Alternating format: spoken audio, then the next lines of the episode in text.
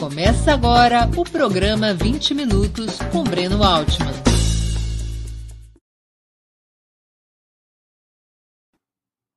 Bom dia. Hoje é 13 de abril de 2022. Estamos dando início a mais uma edição do programa 20 Minutos. Nossa entrevistada será Ana Prestes, socióloga formada pela Universidade Federal de Minas Gerais e doutora em ciência política é organizadora e coautora da coletânea 100 anos da luta das mulheres pelo voto, além de secretária de Relações Internacionais do Partido Comunista do Brasil. Antes de começar, antes de começarmos a entrevista, quero pedir um pouquinho de paciência e atenção a vocês para o nosso imprescindível recado comercial. O Opera Mundi é sustentado pelo apoio de seus leitores e espectadores. A sua contribuição financeira é decisiva para a nossa manutenção e desenvolvimento. Há cinco formas de contribuição. A primeira, você pode se tornar assinante solidário de Opera Mundi em nosso site, com uma colaboração mensal permanente. Basta acessar o endereço operamundi.com.br barra apoio. Eu vou repetir, operamundi.com.br combr barra apoio. Segunda forma de contribuição. Você pode se tornar membro pagante de nosso canal no YouTube. Basta clicar na opção Seja Membro em nosso canal nessa plataforma. Está diante dos seus olhos. Clique em Seja Membro e escolha um valor no nosso cardápio de opções. Terceira forma de contribuição. Durante a transmissão dos nossos vídeos, você pode contribuir com o Super Chat ou Super Sticker. Se colaborar com o Super Chat nos programas ao vivo, sua pergunta poderá ser lida e respondida por nossos convidados. Quarta forma de colaboração. Se você assistir nossos programas após sua transmissão, nossos programas gravados, poderá contribuir através da ferramenta Valeu, valeu demais Quinta forma de contribuição: a qualquer momento você poderá fazer um Pix para a conta de Opera Mundi, de qualquer valor que julgue adequado. Nossa chave nessa modalidade, nossa chave no Pix é apoie.operamundi.com.br. Vou repetir: apoie.operamundi.com.br. Nossa razão social é última instância editorial limitada.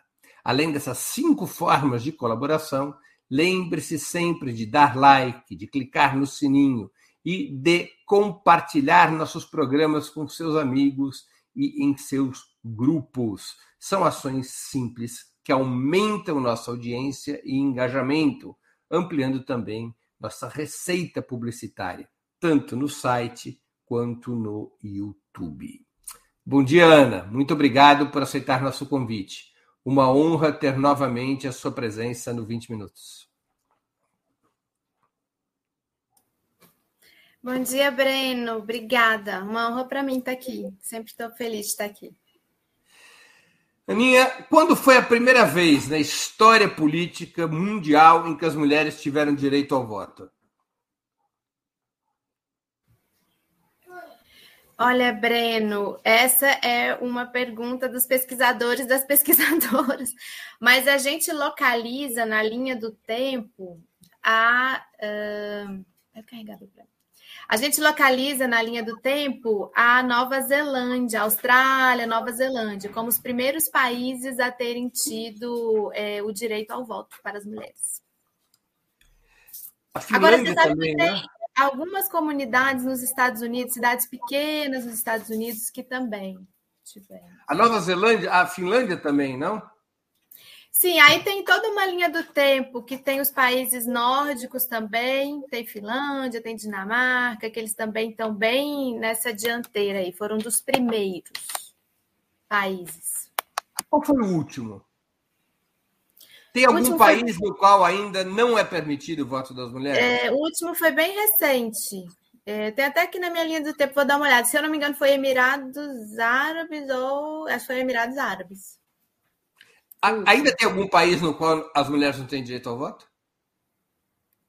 Olha, os países árabes é bem complicado. Alguns países árabes é bem complicado essa questão do direito ao voto.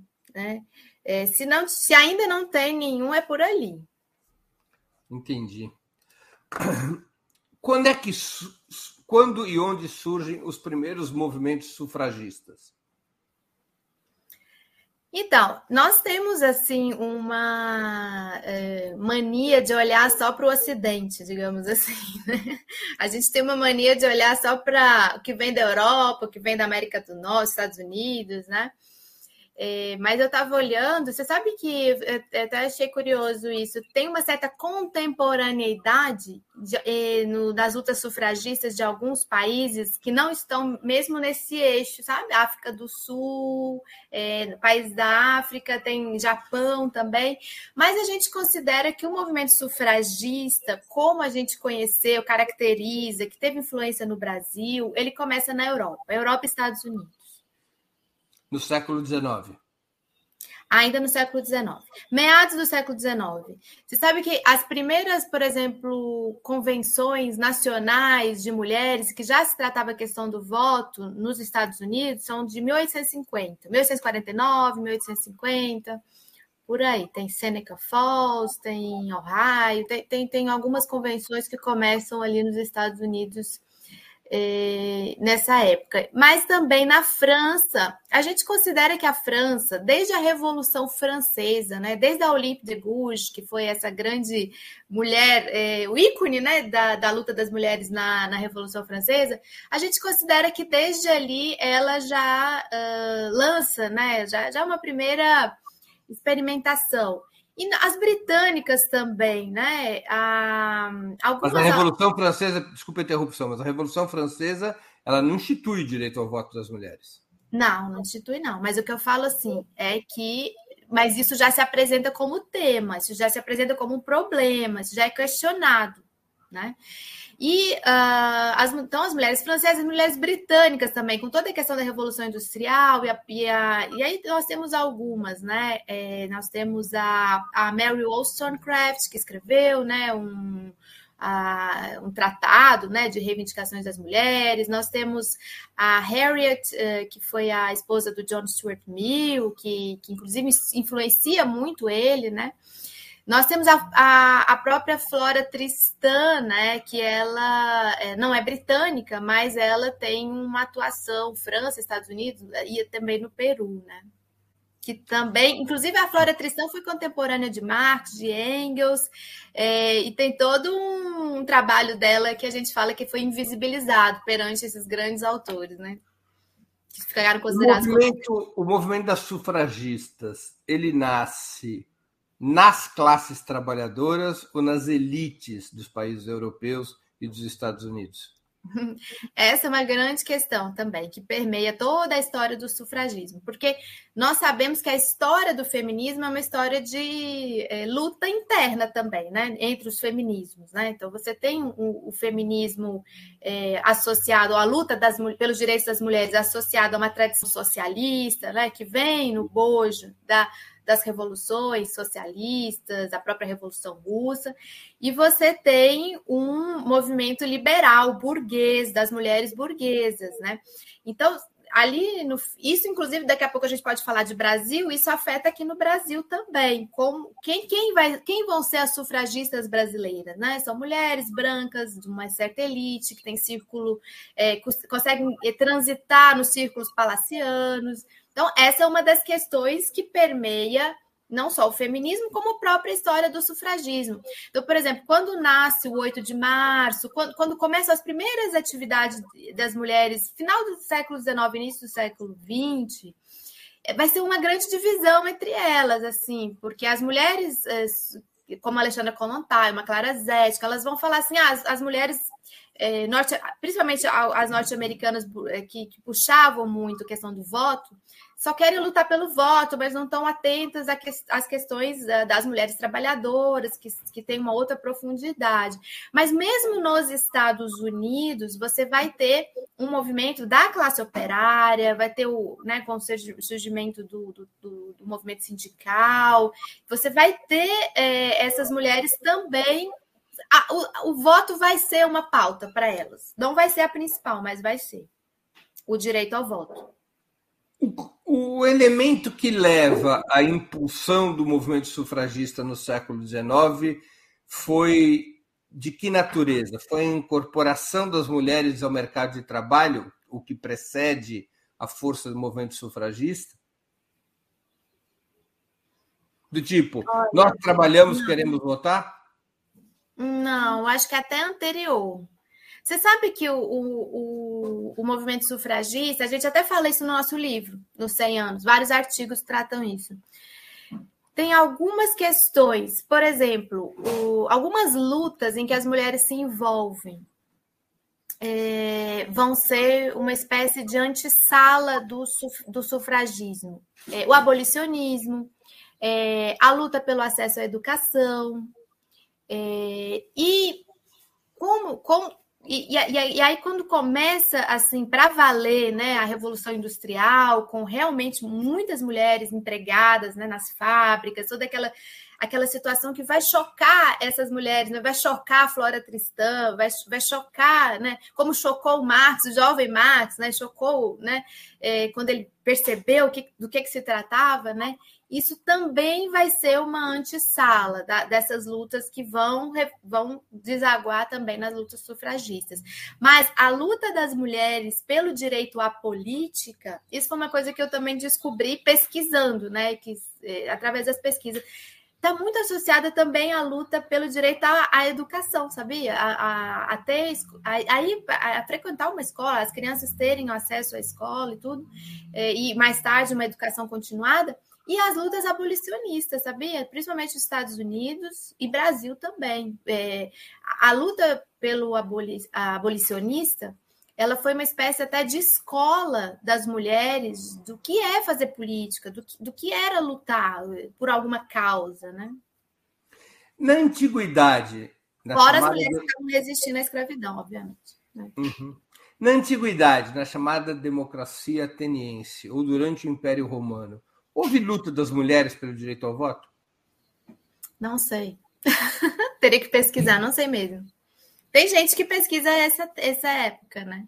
Tem um livro, inclusive, sobre o patriarcado da Gerda Lerner, que ela trata bastante desses, do, desses povos mais antigos, digamos assim, né? Como era o exercício da opressão sobre as mulheres. Mas eu não sei te detalhar como era.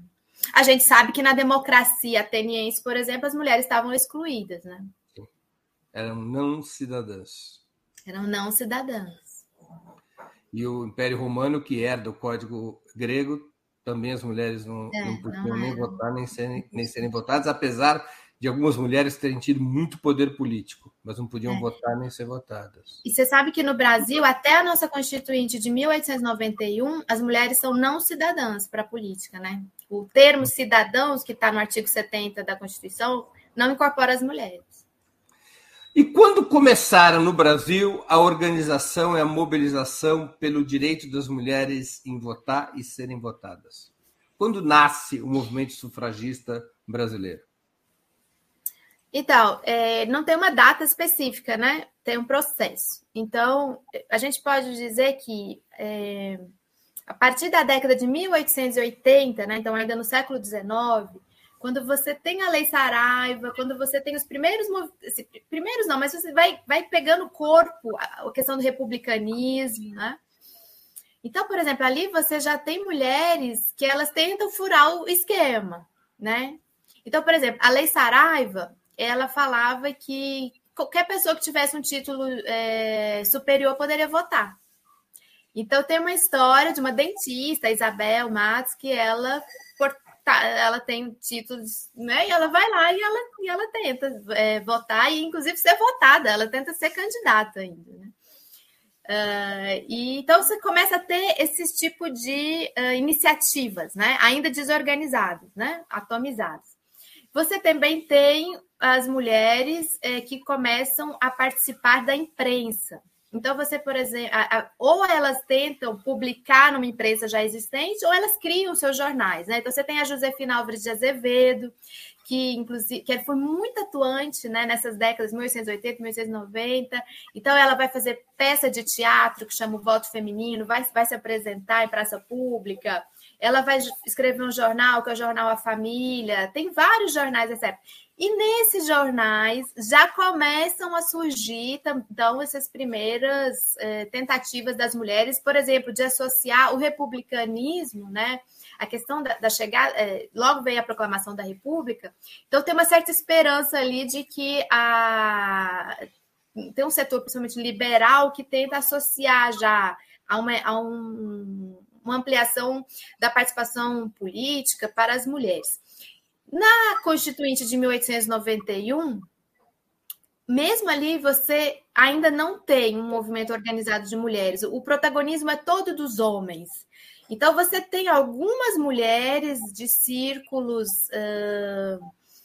de círculos mais próximos do poder que elas já tentam influenciar parlamentares, né, constituintes, mas o movimento sufragista mesmo só vai chegar na, no século no século XX, quando, por exemplo, a Leolinda Daltro organiza o Partido Republicano Feminino em 1910. Ali sim, porque aí você vai ter já documentos. Essa aí a Leolinda Daltro, já velhinha, é, é uma, a história dela é fantástica, assim, é maravilhosa. Você sabe que ela, inclusive, foi super. É, ela, ela teve muito preconceito contra ela entre as próprias sufragistas, né? Ela é uma mulher que no século XIX faz um movimento indigenista em defesa dos índios, uh, das comunidades indígenas. E, mas no século XX ela vai ser essa sufragista, assim, já uma senhora, inclusive ela vai se candidatar a intendente no Rio de Janeiro. Então, a gente considera que é por aí, 1910, por ali, que você começa para valer o sufragismo no Brasil, que ele vai ganhar corpo, ele vai ter organizações, vai ter documentos, vai ter abaixo-assinado, vai ter decisões. Por que, que a gente considera 2022 centenário do movimento sufragista?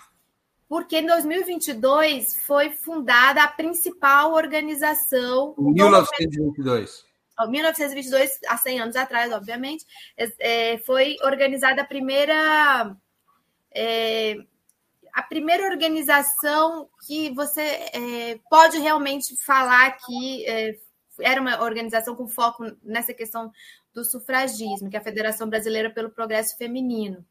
Da Berta. Ela é organizado pela Berta Lutz. Berta Lutz. Antes, é lá em final, em final da década anterior, 1918, 1919, ela já tinha criado uma liga pela emancipação da mulher, com uma outra mulher que também é muito interessante, que é a Maria Lacerda de Moura.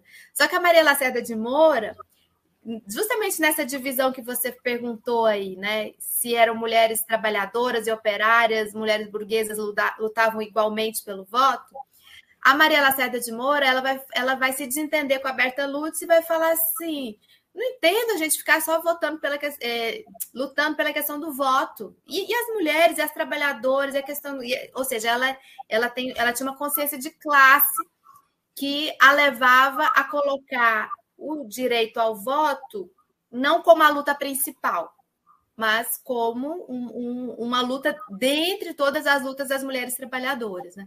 Ela é uma figura assim, muito interessante, que teve muita participação na, na área da cultura, da arte né, no Brasil, nessa época, em 1920, nessas duas décadas aí, antes dos anos 30. A esquerda, dentro e fora do Brasil, sempre carregou a bandeira do voto feminino ou, de alguma maneira, a exclusão estava naturalizada também nos partidos jacobinos e socialistas? Ai, gente, essa é uma grande questão. Viu? Vamos pegar aqui, por exemplo, a esquerda no Brasil. É, inclusive, no nosso livro, né, desde que a gente está falando dos 100 anos do voto, tem um artigo da Mariana Venturini que ela fala sobre as comunistas, a participação das comunistas nessa na luta pelo voto. Né?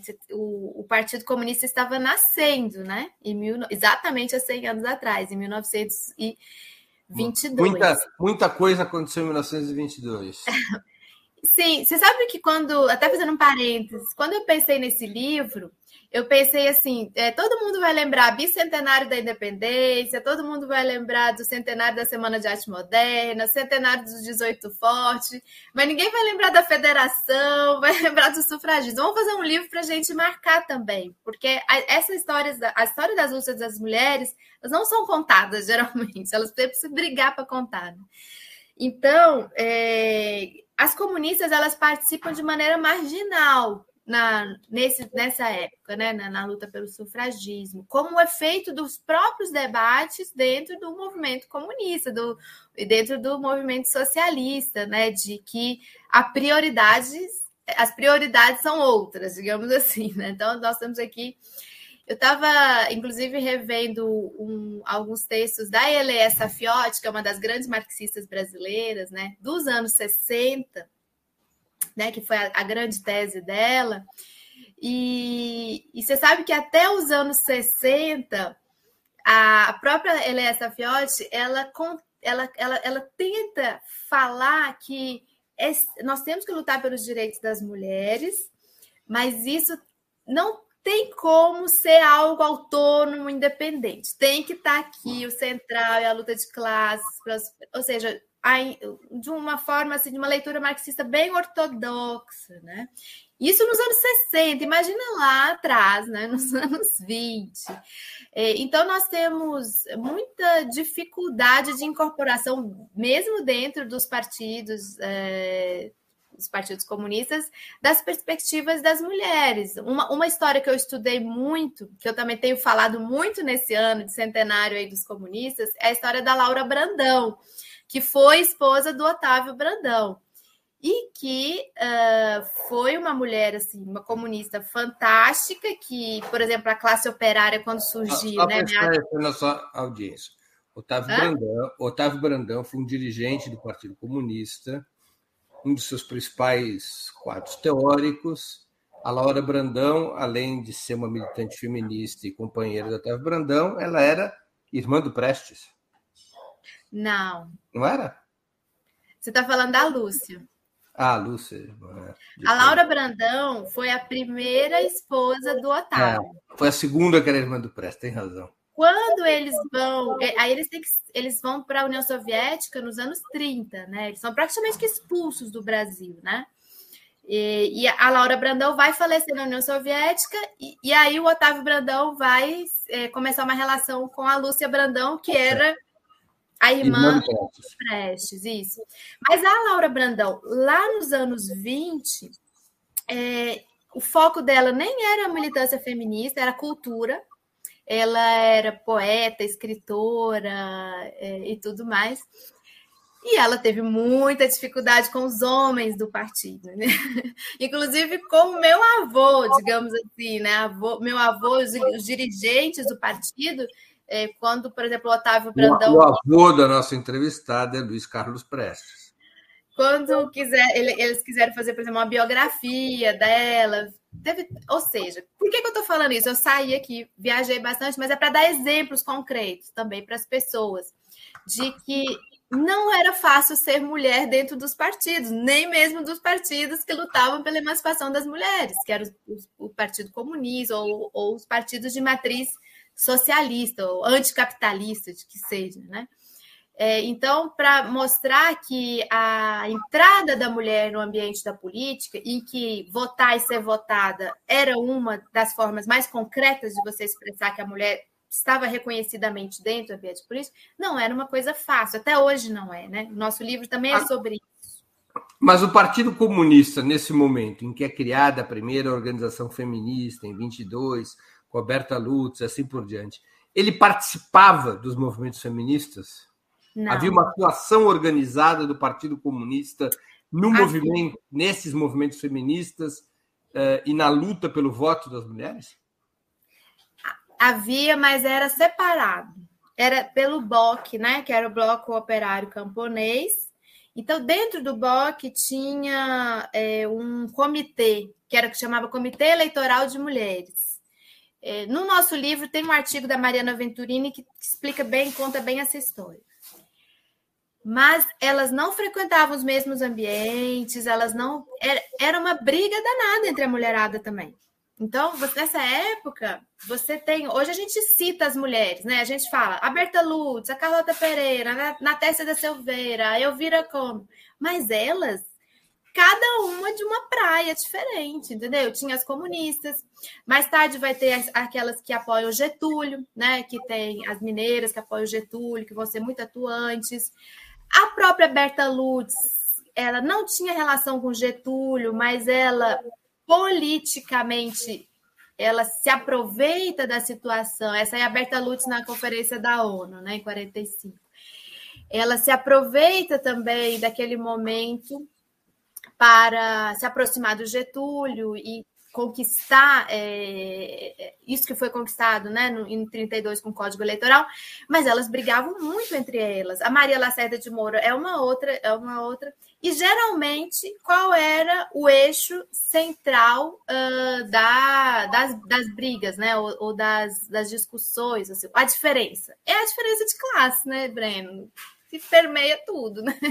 Então, eram as mulheres ligadas à luta das, da classe trabalhadora e as mulheres uh, de uma de uma classe média, de uma elite, uma classe média alta, que tinham acesso à escolaridade, à escolarização, tinham tempo livre, né?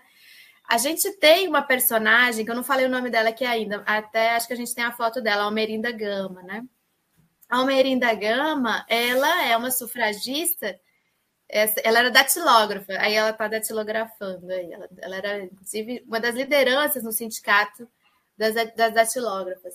Aí ela votando Almerinda Gama, porque nessa época é, você tinha os representantes classistas, né?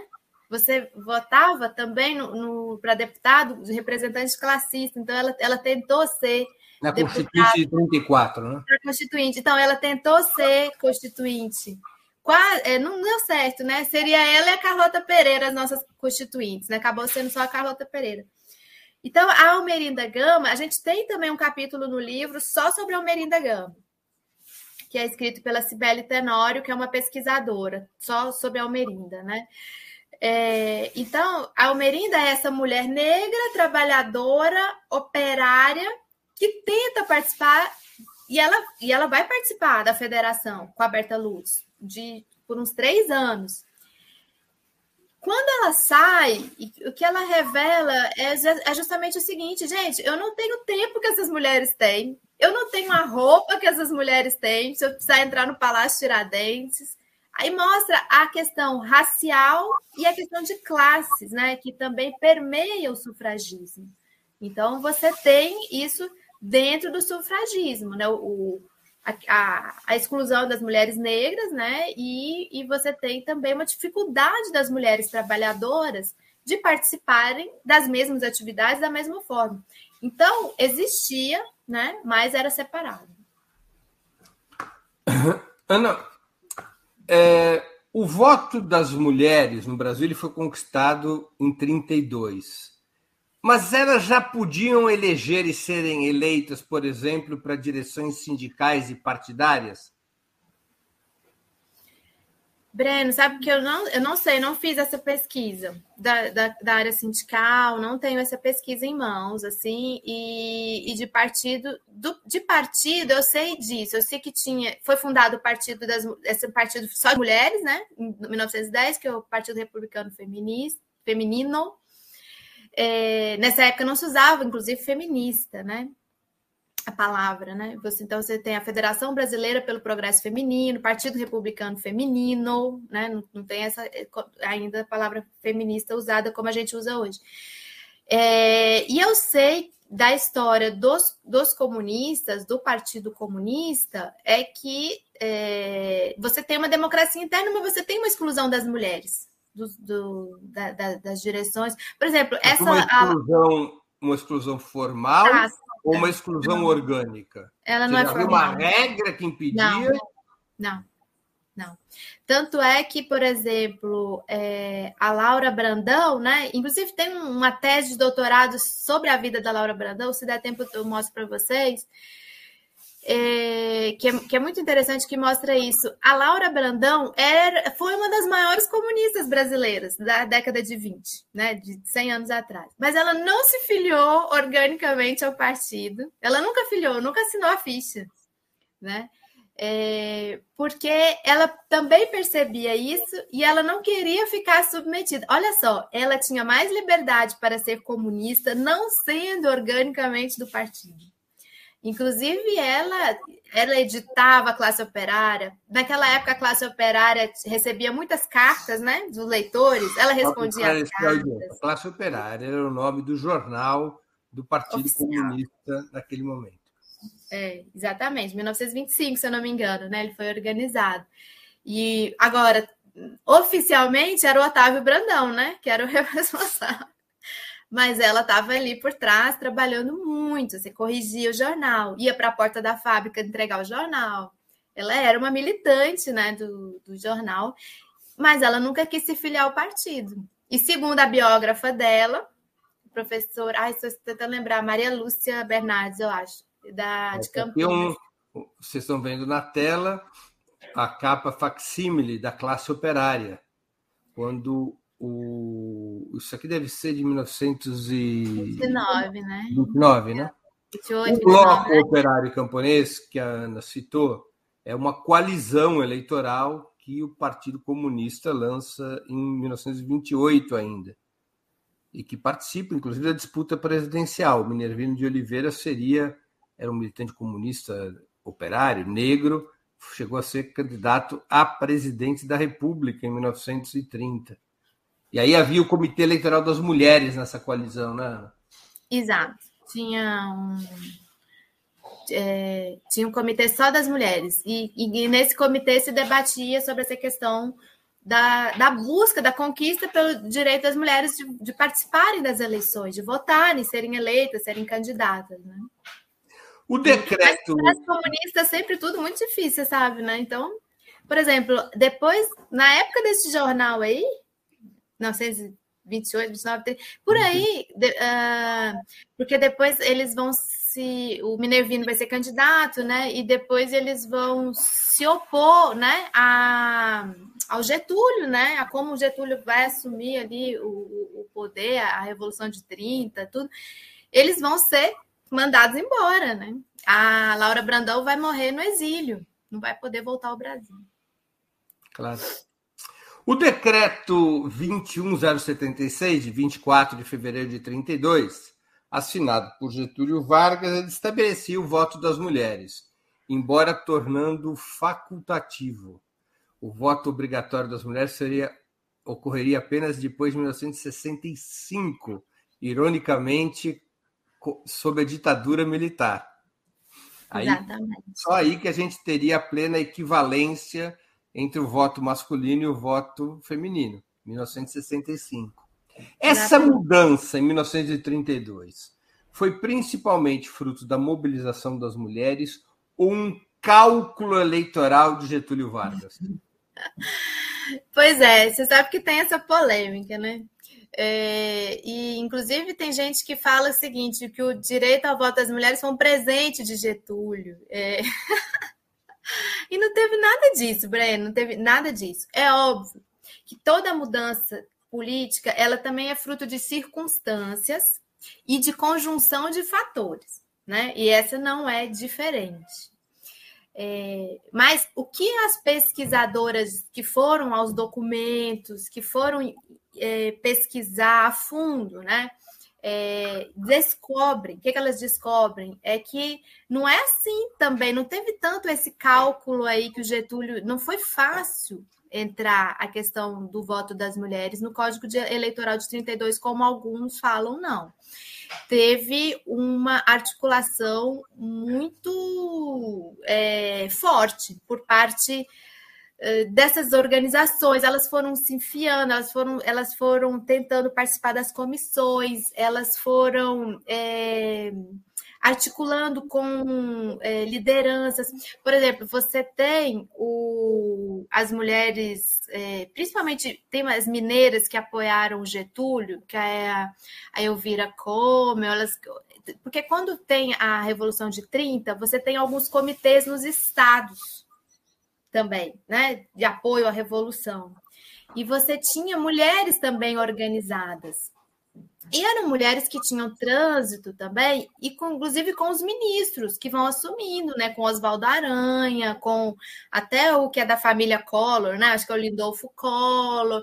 Elas têm acesso a essas figuras de, dos ministros e elas têm acesso a parlamentares mais sensíveis também à causa, digamos assim. Porque é interessante que você tem, desde lá do século XIX, você sabe que você tem até lá desde o começo do século XIX, quando, por exemplo, em 1834, se eu não me engano, dez anos depois da nossa Constituinte Imperial, de 1824, você tem uma primeira reforma, você tem o José Bonifácio e tem um outro parlamentar que já tentam, 1830 e pouco, na reforma constitucional, incluir o voto de algumas mulheres é, que, a, que, tem toda uma especificidade, acho que não dá tempo a gente entrar nisso aqui agora, de, de quais seriam essas mulheres, como elas poderiam votar e, e tudo mais. Depois, na segunda metade do século XIX, você vai ter parlamentares que você vai nas, no, nos anais né, da Câmara e no Congresso aqui no, no, no, arquivo, você vai ver parlamentares defendendo o direito ao voto das mulheres, inclusive se apoiando em parlamentares britânicos, se apoiando em, em, em debates que estão se dando na Europa. E não vai ser diferente nas décadas de 20 e 30, você vai ter homens sensíveis a essa causa. Então, uma parte do movimento sufragista era encontrar essas figuras, né? Por exemplo, elas vão encontrar apoio dentro da Igreja Católica. É, e dentro da Igreja Católica, elas vão precisar fazer concessões. Então, por exemplo, era um grande debate entre elas: olha, não podemos falar da questão do divórcio. Porque se a gente falar da questão do divórcio, a gente vai perder o apoio de, de tais tais parlamentares, que para eles era, era impossível né, eu acho que um pouco como é hoje a questão do aborto, nem fala essa palavra, não pode nem falar essa palavra, que senão você vai perder apoio. Então, a questão do divórcio lá nos anos 20 era como a gente falar da questão do aborto hoje, né?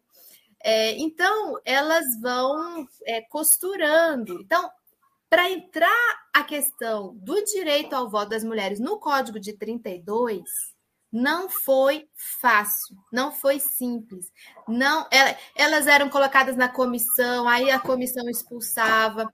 Elas aproveitavam festas e eventos que tinham, né, dessa corte, né, de, de quem está no governo e tal, para ir buzinar no, no ouvido dos, dos, políticos, que eram os homens, né? Elas vão ter, por, nós vamos ter, por exemplo, o senador Sherman, que é um dos primeiros projetos. Abel, gente... Abel Sherman. É, um dos primeiros projetos que a gente tem para valer né, no nosso Congresso, no Senado, de, é, de, de ampliação do direito, dos direitos políticos para as mulheres. Então, a esposa dele era do círculo da Berta Lutz. Então, a esposa meio que convence ele ali também. Ou seja, era uma forma é, muito palaciana, é, de fazer política, mas que as mulheres não dominavam, elas estavam aprendendo também. Né? Isso que eu acho interessante da não, não havia, não houve grandes movimentos de massa sufragistas no Brasil, como ocorreu nos Estados Unidos e na Europa. Não, não. Inclusive, é, tem registro de uma manifestação que teria acontecido em 1917, até acho interessante, foi no ano da Revolução Russa, né? Que teria sido organizada ainda sob a liderança da Leolinda Daltro, porque você tem uma substituição de lideranças, né? Até, até 1917, 1918, ainda a Leolinda é a grande líder sufragista. Tanto é que ela era, ela falavam na imprensa nossa, né, que ela era a Pankhurst brasileira, né, a Emmeline Pankhurst, que foi uma grande, foi uma das uh, sufragistas mais conhecidas britânicas e que elas tinham é, umas ações mais radicalizadas, digamos assim. Elas jogavam pedra nas vitrines, elas colocavam bomba nas caixas de correio, elas tinham umas ações, né? Tinha aquela. Tem um filme até que mostra bastante isso, né? O filme sobre a, a. Uhum. Então, eles falavam que a, a Leolinda Dalton era mulher diabo, era mulher vermelha. É, a Leolinda Dalton foi uma das que foi mais estigmatizada, né? e tem uma substituição de liderança quando chega a Berta Lutz. E quando chega a Berta Lutz, vindo da Europa, vindo da França, da Inglaterra, que ela estudou lá, né? E já com relação com as sufragistas norte-americanas, que é a é, Carrie Chapman, que vai ter muita influência sobre a Berta Lutz, ela já chega assim: olha, Leolinda Daltra, esse povo é uma coisa, o nosso sufragismo é outro. Nós somos educadas, bem vestidas, estamos aqui com vocês, homens, queremos dialogar. Ou seja, tem uma substituição de liderança e por um, por um de uma outra forma de fazer, sabe? A Leolinda Daltra, ela, ela, ela era mais misturada até com as mulheres é, mais pobres, as mulheres mais, mais vulneráveis. Ela tinha cursos, né? Ela fazia os cursos de costura. Tem uma história, inclusive, de que ela tinha treinamento de tiro para as mulheres treinamentos pra, com armas para mulheres. Isso foi uma das coisas que mais estigmatizou ela também, né? Porque ela, ela, ela falava que assim, as mulheres tinham que saber se defender sobre vários aspectos, né? E a Leolinda Daltro, que é quem assume essa. A Berta Lutz, que assume a liderança na década de 20, tem uma outra pegada, né? Ela é já dessa desse viés mais palaciano, digamos assim. Esses essa, movimentos. Essa é uma das diferenças dela com a Natécia da Silveira, porque a Natécia da Silveira era mais envolvida com as lutas das trabalhadoras. Aí sim, tinha, tinha greve, tinha, tinha piquete, né? tinha panfletagem nas faixas, tinha, tinha outro movimento, né? Havia uma participação das mulheres negras nos movimentos feministas daquele momento?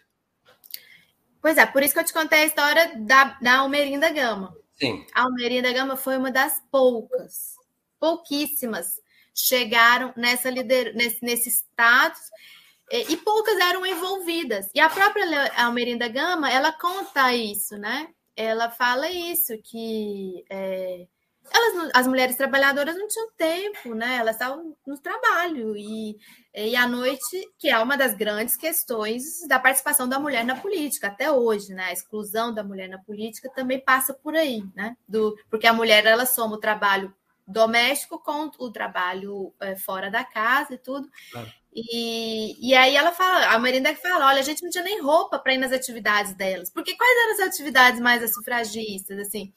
Eram chás da tarde coloniais, sabe essa coisa assim de, de vamos aqui, vamos aqui organizar um abaixo assinado. A imprensa da época tinha muito isso, chá das cinco, Sim, sarau, sarau literário. É, saraus. Era uma coisa que as mulheres trabalhadoras não tinham como se envolver, né? É, plenamente, óbvio. Né? Antes de continuarmos, eu queria pedir novamente que vocês contribuam financeiramente com a Opera Mundi, que saco vazio não para de pé.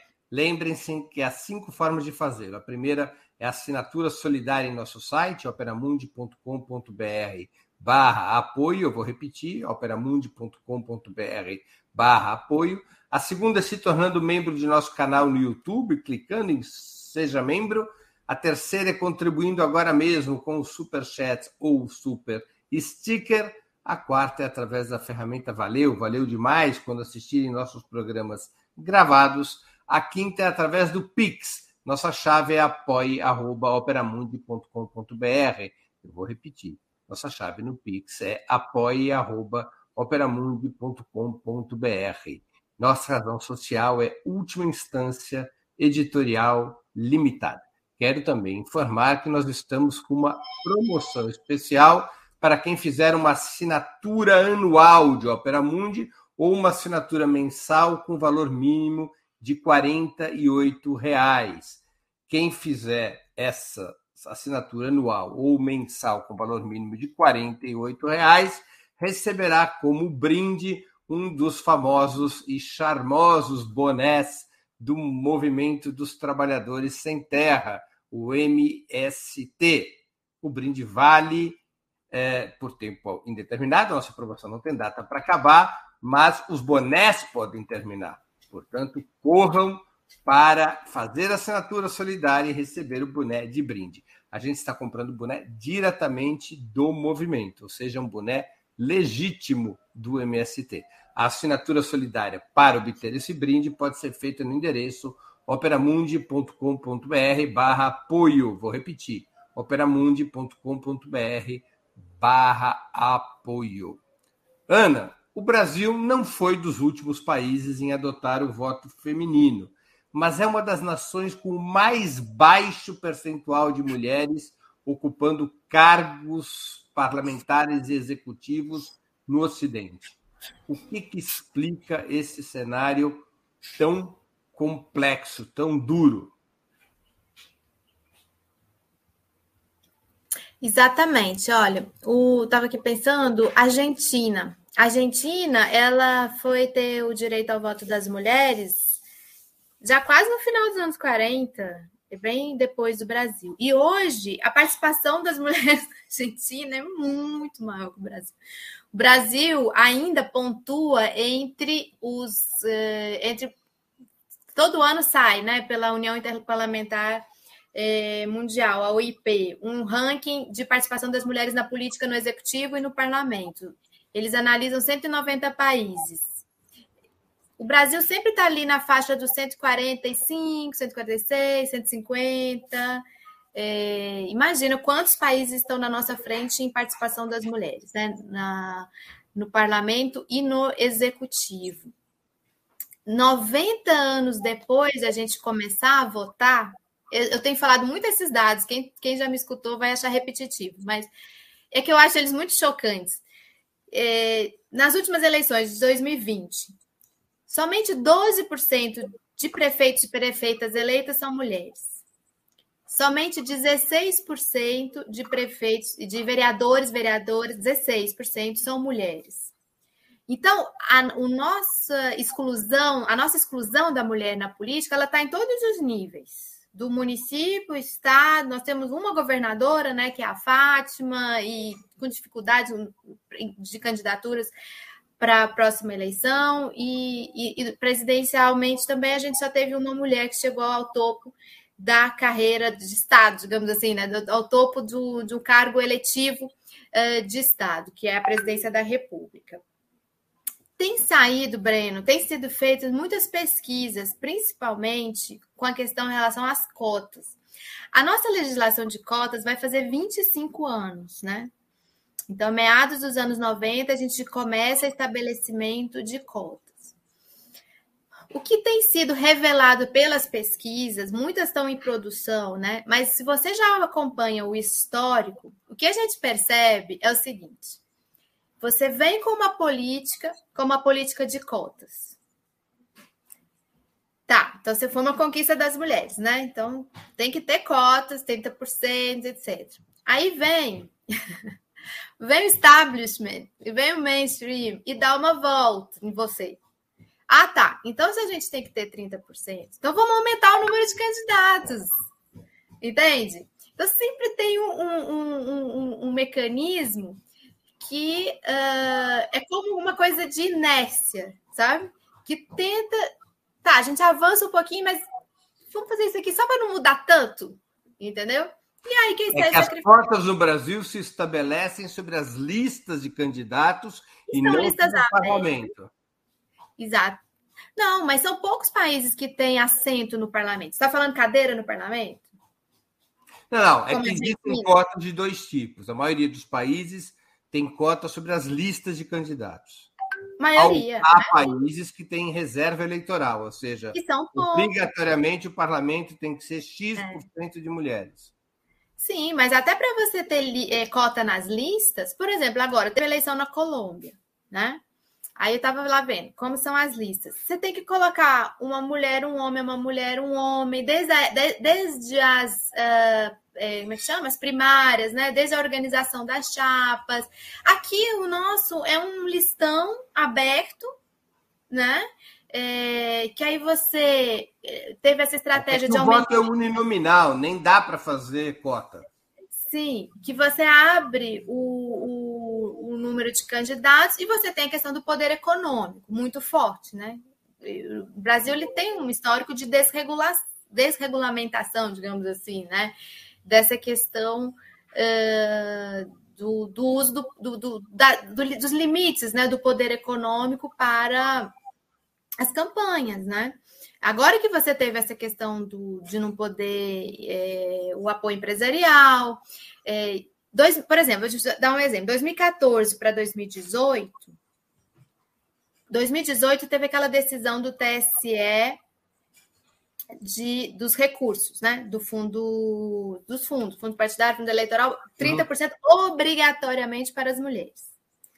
Você teve um salto que você nunca teve na história de participação das mulheres no na Câmara. Eu até tenho esse gráfico. Você tem um gráfico super estável da participação das mulheres na Câmara dos Deputados, inclusive nos dois governos Lula e Dilma, não, ele não aumenta muito, aumenta pouquinho. E 2018, quando você coloca dinheiro na campanha das mulheres, você tem um salto, vai para 77, né? Você tem um salto de 50% de é, mulheres no, nessa Câmara, que é, que é das mais significativas para você aferir participação da mulher, né?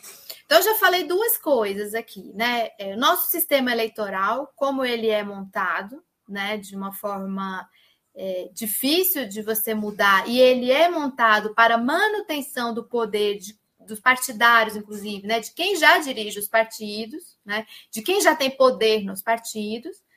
Você tem é, essa questão do dinheiro, porque agora, mesmo chegando dinheiro obrigatoriamente para as mulheres, uma coisa que a gente observa, por exemplo, em 2018 eu fui candidata. Uma coisa que a gente observava quando a gente encontrava candidatas de outros partidos é que as mulheres de muitos partidos não sabem como acessar esse direito, como conferir se esse direito está sendo aplicado é, e como é, que ela pode saber se ela está sendo ou não passada para trás, digamos assim, né? Então, é super complexo, né, é, essa situação. Fora isso, Breno, é, e aí eu quero até indicar assim, pesquisadoras que, que fazem. Tem uma pesquisadora que é a Marlise Matos, que está no nosso livro, da UFMG, que ela faz pesquisa em profundidade com, sobre a questão da participação da mulher na política. É, tem questões que nós que consideramos menores, mas elas não são menores, que dificultam o acesso da mulher ao espaço da política. E elas passam por é, pelo formato que é o nosso sistema político partidário, né? Então elas passam assim até por coisas assim, horário da reunião, local da reunião, formato da reunião. Se essas mulheres elas é, são acolhidas nas suas condições de mães, né? É, você sabia? Tem uma coisa que eu sempre falo para meus alunos, todo mundo que teve aula comigo sobre essa questão dos gêneros, eu falo para eles. Eu falo assim, gente, vocês sabiam que até 2016 o plenário do Senado não tinha banheiro feminino? É uma forma que eu mostro como a exclusão das mulheres ela está na parede, ela está no físico, ela está no tijolo, ela está até na nossa estrutura física. Os nossos, os nossos prédios, ou os nossos edifícios, ou, os no... ou lugares onde a gente se encontra como sociedade para tomarmos decisões importantes na política, elas não são acessíveis para as mulheres. Até uma mulher senadora, eleita senadora, tinha que dar volta não sei aonde para achar um banheiro. Que parece uma coisa menor, mas não é uma coisa menor. Claro. Ana. Então, são vários fatores. Em 2010, o Brasil, a esquerda apresentou uma candidatura de uma mulher que foi eleita, Dilma Rousseff. Em 2014, ela foi reeleita. Em 2018, a esquerda apresentou como vice de Fernanda Haddad, Manuela Dávila. Em 2018, a esquerda não apresenta uma candidatura de uma mulher nem para presidente, nem para vice. Isso é um retrocesso?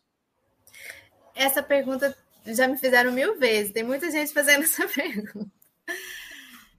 Não, não, não, não necessariamente é um retrocesso, porque você não afere. É...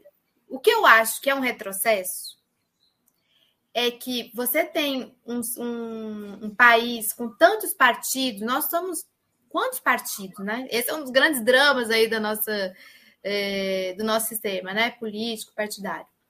E que poucas mulheres, no, no, se você pega todos os partidos que vão lançar candidatos à presidência, e você tem poucas mulheres presidenciáveis, em todos os partidos, isso é problema. A gente considera, como, pesquis, como pesquisadores, como quem pesquisa o tema. Porque o que você percebe, não é o, você não está olhando o partido X ou Y, você está olhando o sistema. Como que as mulheres acessam esses espaços, né? Assim como a gente olha também número de mulheres no, nos núcleos centrais, os partidos, número de mulheres presidente de partido, vice-presidente de partido, entende? Então você vai olhar é, o sistema. O fato de que nós temos uma eleição nesse ano que é, realmente é polarizada e tem que ser polarizada, digamos assim. Eu defendo que seja assim, né? Tem gente falando aí contra a polarização, mas a gente já, já acho que já superou esse debate. Você vai afunilando a possibilidade também, por conta desse sistema, de mulheres acessarem esse lugar, né? De serem o principal nome. Mas a gente não olha só isso. A gente olha os programas dos partidos, ou os programas das frentes, ou os programas das alianças para as mulheres. E aí, nesse sentido, é que a gente dá essa ponderada e não, não necessariamente é um retrocesso o fato de você não ter uma mulher candidata nesse campo específico. Você está falando de um campo. Eu estou falando das eleições como um todo. Você está falando do campo não, da esquerda. Eu estou falando no campo da esquerda se é ou não um retrocesso, pela primeira vez desde 2010, não ter uma mulher na chapa presidencial. O ideal é que você tivesse pelo menos uma mulher vi, candidata a vice, né? Na chapa presidencial, claro. Na chapa presidencial. Agora, é um é retrocesso, muito... então? Não ter na chapa presidencial? Não acho, porque não é o único critério. Tá certo. Não o voto das mulheres tende a ser historicamente mais progressista ou mais conservador que o dos homens? Há estudos a esse respeito? Deve ter, mas eu não, não tenho. Não tem. Não tem. Não sobre o Brasil, não, eu não sei, não sei falar agora, mas deve ter estudos nesse sentido. mas eu não é uma questão interessante. É uma questão As interessante. Pesquisas recentes mostram que o Lula entre as mulheres tem uma votação muito superior do que entre os homens, na comparação entre Lula e Bolsonaro. Já Sim. é um indicativo de que Exatamente. a questão dos direitos das mulheres constitui uma fortaleza da esquerda na comparação com a direita. Ana, nós estamos chegando ao fim da nossa conversa e eu queria te fazer duas perguntas que eu sempre faço aos nossos convidados e convidadas antes das despedidas. Antes de fazer essas duas perguntas, eu queria que a produção voltasse a colocar na tela o livro do qual a Ana foi organizadora e uma das autoras. É um livro muito interessante. Eu sugiro a todos que comprem esse livro. Ele pode ser comprado é, em sites, né? Sites digitais. Ele pode ser comprado é, na livraria Anitta ou na no Instituto Estudos de Você. No, na livraria Anitta ou, ou no Instituto E Se Fosse Você? E Se Fosse Você. Tá certo. Certo. É, Deixa eu só falar uma coisinha sobre o livro. Anitta Garibaldi, o endereço da, da, do site. Vou pedir para a produção colocar também na tela o endereço do site para as pessoas poderem anotar, que eu mesmo não sei aqui de cabeça. Qual é o endereço? É anita. Livrariaanita.com.br. Livraria Anita com.br Está na área de comentários também, no YouTube, a produção já inseriu esse dado. É, livrarianita.com.br e adquiram o livro 100 anos da luta é, das mulheres pelo voto no Brasil. É o caso do Brasil, o caso da Argentina. É, é uma coletânea, né? 100 anos da luta das mulheres pelo voto, e abarca o caso brasileiro, o caso argentino, o caso uruguaio, não é isso? É. Muito que bem. É, deixa eu só falar uma coisinha. Você estava falando da claro. Dilma. A Dilma faz o prefácio desse nosso livro. Nós temos dois ah. prefácios. Um deles é da presidenta Dilma. Perfeito. Ela conta um pouco aí. Pois bem, então as nossas duas perguntas para encerrarmos a conversa. A primeira, qual livro você gostaria de sugerir aos nossos espectadores? A segunda, qual filme ou série poderia indicar a quem nos acompanha? Então, eu peguei coisas que eu acabei de ler. Então, eu acho que muita gente deve estar indicando, que é o Jefferson Tenório, O Avesso da Pele. Então, Nossa, muita gente deve estar indicando. Muito bom. A gente entrevistou o Jefferson Tenório ah, há um ou dois eu meses. Vi. Eu vou pegar para ver, não vi. Ele é muito. Nossa, é muito bom, muito bom, muito bom. O livro é muito Mas eu bom. Trouxe, é, eu trouxe um outro também, da Gabriela Tunes, não sei se está aí, que chama Máscaras no Varal. A Gabriela, ela participou de. Tem um concurso que o pessoal do Instituto Marielle Franco está fazendo todo ano, um concurso de, de textos, de ensaios. E aí ela, ela não chegou a ganhar o concurso, mas ela ficou nas finalistas. E o texto dela é muito bom. É sobre as, as mulheres na pandemia. Ela pega a questão das mulheres na pandemia. E como. E aí ela fala: a revolução é preta, feminista e imparável. Né? Ela vai contar muito dessas coisas que a gente conversou aqui hoje. Mas é, sobre hoje, né? Como está essa luta das mulheres hoje. Perfeito. Filme ou série? Qual a sugestão? É um documentário que está em formato de série do, da Nara, da Nara Leão. É, o Canto Livre de Nara Leão. Eu, eu percebi vendo que eu não conhecia nada da história da Nara Leão.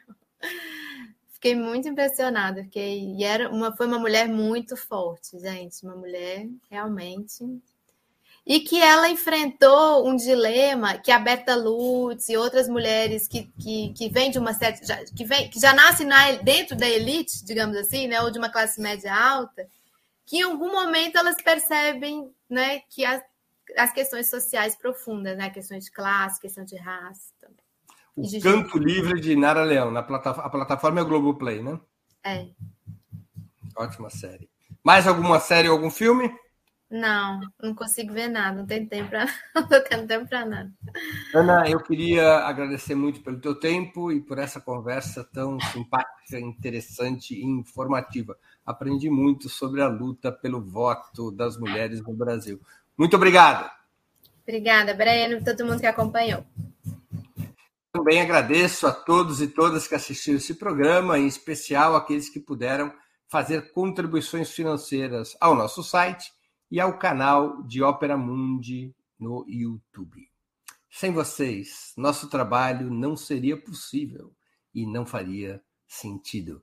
Um grande abraço a todos e a todas. Para assistir novamente esse programa e a outras edições dos programas 20 Minutos, se inscreva no canal do Ópera Mundi no YouTube. Curta e compartilhe nossos vídeos. Deixe seus comentários. O jornalismo de Ópera Mundi é mantido com o seu apoio. Faça uma assinatura solidária em www.operamundi.com.br. Com um pequeno valor mensal, você nos ajuda no desenvolvimento de um jornalismo independente e de qualidade. Obrigado pela audiência e até a próxima.